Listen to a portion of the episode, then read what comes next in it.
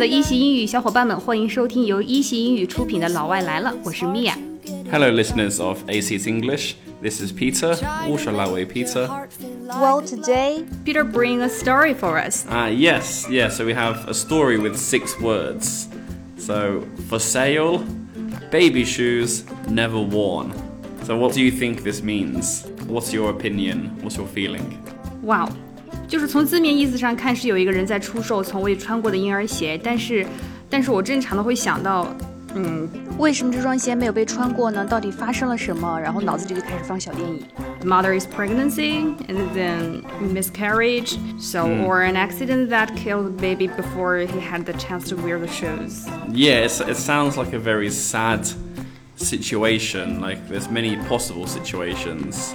呀、虽然呢只有六个单词，可感觉它是一个非常完整的故事，even though only six words, but it Yeah. tells us a full story. Yeah, exactly. It's a full story. It, it can make you think of many possible scenarios. 那这就是 six word story 让人叫好的地方，可以用最简单的词汇表达最复杂的内容，去掉了很多的一些 decoration. So delayed many decoration, it felt like more real one. Like yeah, a real yeah, just one. m- using many keywords.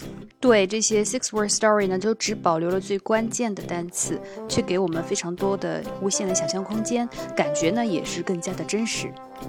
那我们的课程除了音频之外呢，大家还可以去我们的微信公众号“一席英语”，听君一席话的一席英语中去查看更多的文字内容，已经为大家整理好了。那刚刚呢，Peter 给我们分享了一个 six word stories。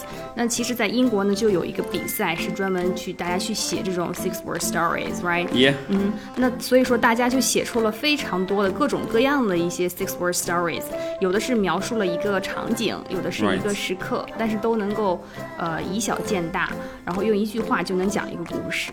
所以呢，今天 Peter 和 Mia 就来给大家分享几则特别优秀的 six word stories。Yeah. Bro Rose's home, kids didn't fit. Right. So how will you explain this story?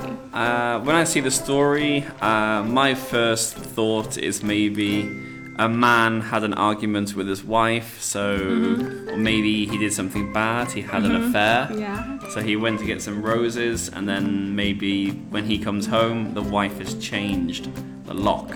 That's my thought.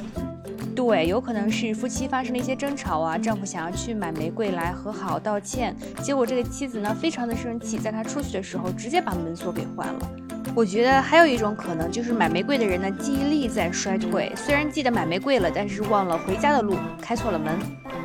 I guess there is another explain. Maybe an old man goes out to market, remember his wife at home, purchase some flower for her. But as he's losing his memory day by day, he lost track to his own house and went to someone's house. Ah, I see. I don't think there's any right or wrong answer, it's just what you feel. 对，其实这也是六词微小说最有魅力的地方，因为它非常的简单，所以给我们了有更多的这种留白、想象的空间，所以没有什么对错之分，只是说你看到了这个故事之后有什么样的感受。 哎，Peter，我觉得在这个小说里面，这个 kids 用的特别好，因为它用了一个复数的形式，而不是 k。 A K and plus the S is very important. Maybe Yeah, he yeah. tried many times.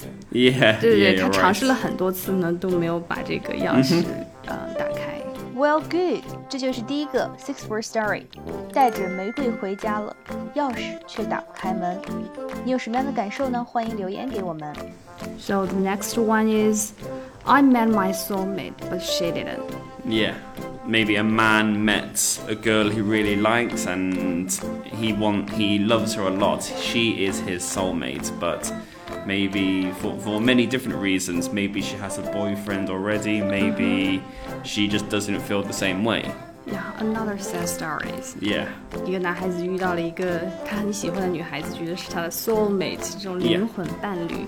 但是这女孩子呢，已经有了一个男朋友，或者说有其他她喜欢的人。 Yeah, maybe she has a boyfriend or she's looking for a different kind of person than he is looking for. 呀呀，他在找他的灵魂伴侣。啊总之是不能很好的匹配起来。 哎呀，这些故事听起来都让人觉得那么的悲伤呢。 So what word can we use to describe the story? Uh, yeah, these kind of stories we could call them tragic or tragic it's a, it's a tragic story. It's a sad story. 悲伤的故事的话，可以是 啊、sad story or tragic story。tragic 也是悲剧的意思，是 T R A G I C、tragic Or we could say it's a heartbreaking story. heartbreaking，比较像我们日常说的一个戳心的故事 heartbreaking story。Okay, the third story is introduce myself to mother again today. Yeah. Introduced myself to mother again today. So like the last two words we say quite slowly. 嗯，那最后两个单词呢，语速要慢。 So this obviously shows it's- again it's a very sad story. It seems like this man every day he has to introduce himself to his mother again. She forgets who he is. Yeah, yeah, another heartbreaking story. Yeah. 我再一次向妈妈来介绍自己，尤其是这个故事的重点就在于最后面的那个 again，一个含 again 就涵盖了千言万语。嗯哼。那也许这个妈妈就是得了阿兹海默呀、失忆症啊，不认识女儿了，所以说，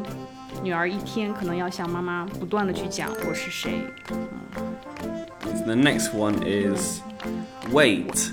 The test was two-sided. So what, what's your feeling about this one? 等一下，试卷是两面的，前面几个故事都有点让人黯然神伤啊，这个就有点 interesting，很逗，但还是蛮贴近生活的。When I was in school，但我在上学的时候，经常会出现有最后一道大题单独在一面试卷上，在交卷后大家在讨论的时候，就有类似这样的对话，But it's too late。这个故事其实也也是有隐含了转折的意思在里面的。There is a but，but Yeah, it's too late。Yeah, exactly. So has it ever happened to you? In my experience in my Uh-huh. school, No. uh, not really. But I said so. For me, yeah. Wait, the test was two-sided. Mm-hmm. This sounds like yeah, someone didn't check Yeah. their paper. So I think this actually shows that people should be careful. They should check their answers before they finish. 对，那就像这种情况呢，一般就是没有很好的检查作业、检查试卷，没有再 check 一遍，所以在结束之前、交卷之前，一定要去检查一遍，防止出现这种问题。那今天的节目就到这里了。如果说你喜欢六次微小说呢，可以分享给你的朋友，也可以自己去创作自己的六次微小说，在留言区留言给我们。Okay, so this is Peter. I hope you enjoyed our stories. Please tell us what you think. 嗯，今天的节目呢到这里就结束了。See you next Okay, time. bye bye. Bye. I belong. Been here with you.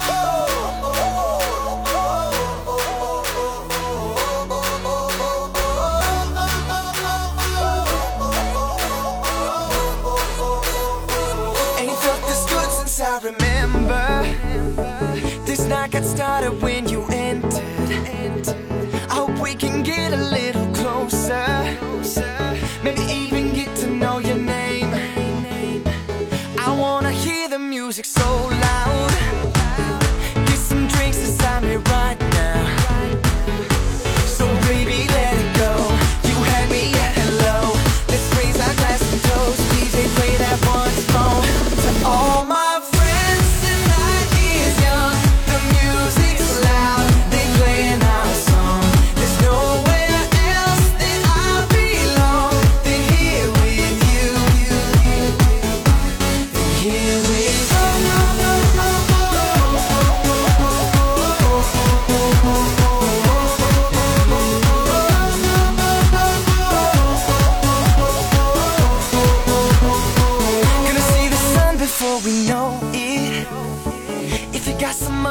Time to blow it. Girl, the way you got me feeling so sick. Dance the night away with you, with you, with you.